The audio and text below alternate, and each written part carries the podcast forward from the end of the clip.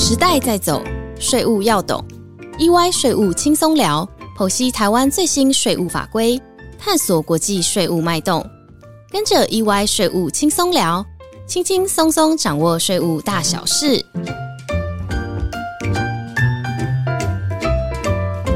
嗨，大家好，欢迎收听 EY 税务轻松聊，我是安永元方国际法律事务所合伙律师阙广威。大家好，我是律师叶子宁和 Lina。啊，各位，随着社会的生活越来越复杂，大家要签署的文件类型越来越多，也越来越有机会签署各种契约。不知道大家有没有发现哦？现在很多时候签名或是签约的时候，往往伴随着公证的要求。事实上呢，公证制度呢已经深入大家的生活当中，成为一个经常必须要采行的步骤。事实上，经过公证的文件有很多的好处。不但可以预防纷争，而且呢也会有一定的公信力。是的，就像刚刚缺律师所说的，呃，目前在生活中有很多地方可以用到公证制度，但是对许多的听众而言，想到公证制度，大概最能想到的只有公证结婚或是房屋租约的情形吧。但是公证实际上要怎么进行呢？是不是一定要到法院才能做成呢？那公证制度主要分为哪些种类？经过公证的文书能发生什么样的效果？另外，认证以及公证制度两者又有什么样不同的功能呢？那最重要的是，公证能够带给我们什么样的保障呢？今天就请崔律师来和大家详细说明。好的，简单的说，公证人啊，他是一个跟任何签约签名的人没有关系的一个中立的人士。正是因为呢，他是国家赋予担任这件事情的见证者。他又跟双方没有任何的关系，所以当一个文件，比方说签名，经过呢公证人公证之后，一般呢会推定这个文件的签名是真的，而且呢是由本人所签署的。像这样的文件呢，像签名公证，它就可以发生一个很重要的效果，就是预防呢未来对文件真伪或是否由本人所签名的争议。那刚刚提出了好几个问题啊。第一个问题是各国的公证制度一样吗？那各国的公证人的资格一样吗？效力一样吗？啊，我想回答这个问题呢，我们可能要先做一些考古啊。全世界的公证制度分成两种，一种叫拉丁公证，就是说两千年前的罗马时代就已经遗留下来的制度；另外一种是英美法下的公证。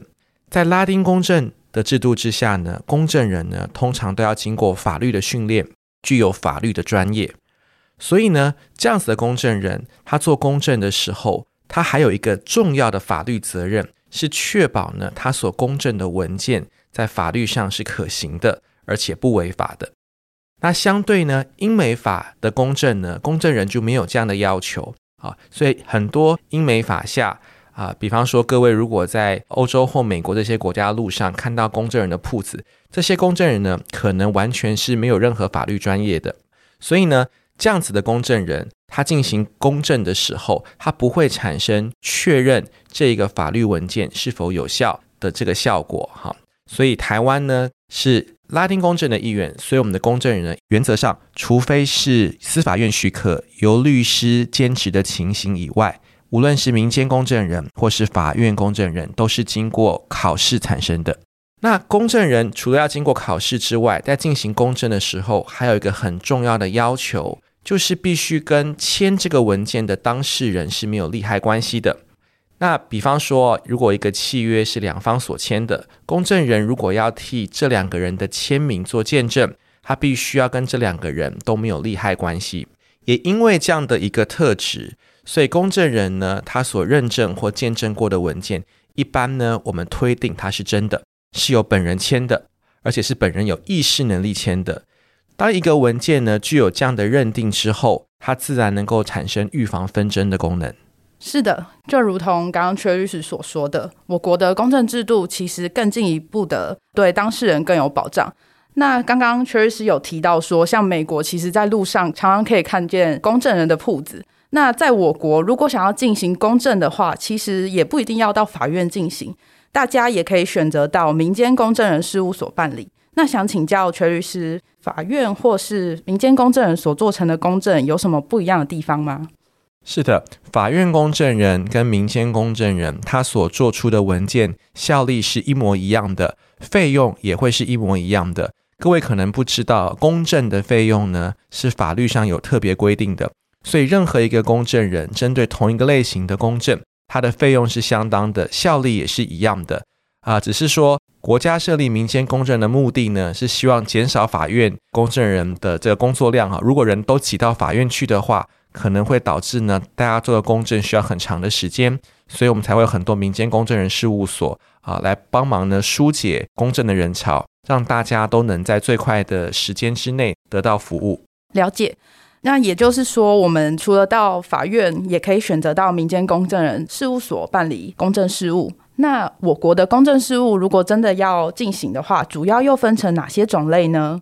具体来讲，我们刚刚其实讲到一个最简单的状况，叫做签名啊，就是看签名是不是为真的认证。其实这只是公证的一种类型啊。在台湾哦，公证不只是可以认证签名，它还可以有很多很多不同的太阳。以公证来说，呃，其实只要对于在法律上任何有意义的行为。就可以由公证人来确定这件事情的真伪。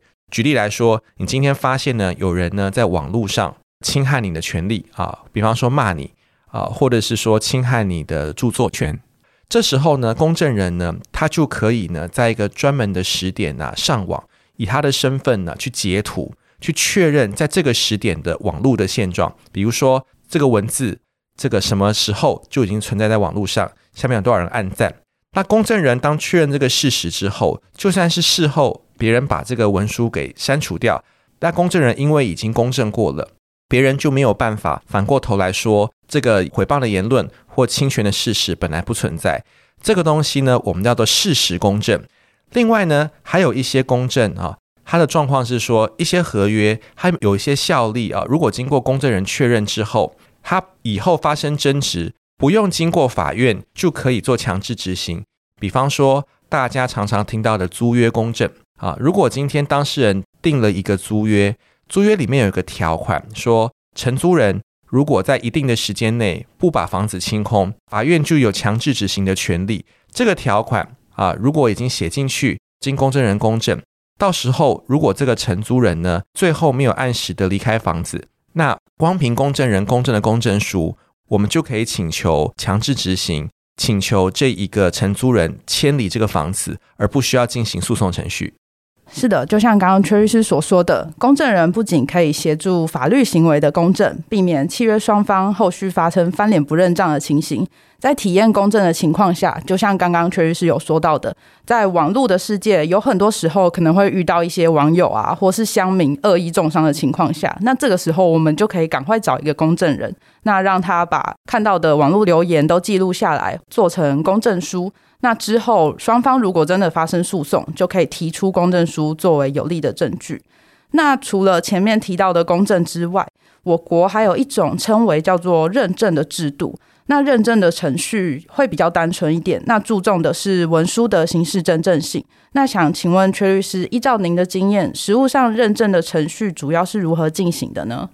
事实上，很多时候呢，一般的民众会把公证跟认证混合起来讲哈。但其实呢，认证呢，一般来讲呢，会有很多的太阳。事实上，是我们一般俗称的公证。像我们刚刚讲的签名公证，其实呢，依法它是一种认证的类型哈。那除了能够对一个人签名是不是为真实的进行认证之外，我们还有几种认证的类型。比如说，我今天提出个影印本，我怎么知道的影印本是不是跟原本相符？好，这时候呢，公证人呢可以就正本跟影本相符做出一个认证。还有些情况，比方说有个文书翻成外国语言，这个翻译是真的还是假的？这个时候呢，公证人可以做一个翻译认证，去确保呢，就是说翻译者他所进行的翻译原则上是真实的。这一些呢，都是属于认证的类型。那通常在国外使用的文件里面啊，因为涉及到原始文书是中文，但是呢，你要翻译成英文到国外去使用，所以使用者呢会非常的在意说。你的这个翻译是不是真实的？这个时候呢，他通常会要求进行翻译内容的认证，然后呢，这个文件呢才能在国外使用。是的，透过认证制度呢，表示相关的文件已经经过了公证人的查证，那就可以对外表示说这个文书的形式真正性是没有问题的。常见的例子呢，就像是企业有时候参加政府投标所需要的文件是需要经过认证的，或者是说当事人如果要将我国的公文书拿到境外去做使用的时候。外国单位因为无法得知这样的文件是不是真的是由我国政府单位所核发的，那也会要求当事人必须要经过一个认证的程序。是的，所以呢，啊，尤其是涉及到在跨国使用的文书的时候呢，公证跟认证的制度是更常进行的。这个也是国际的交易实务。好的。公认证的程序其实有很多种，那今天碍于时间的关系，只能跟大家介绍到这边。那大家在进行公证或认证之前，记得先向公证人处洽询，并且确认公证或是认证程序中需要的文件，才能获得更多的保障。那到了国外，也可以顺利使用必须的文件。好，就是希望大家能借这个机会呢，了解这个制度，以后在生活上更为便利。那我们谢谢大家，我们下周一见，拜拜，拜拜。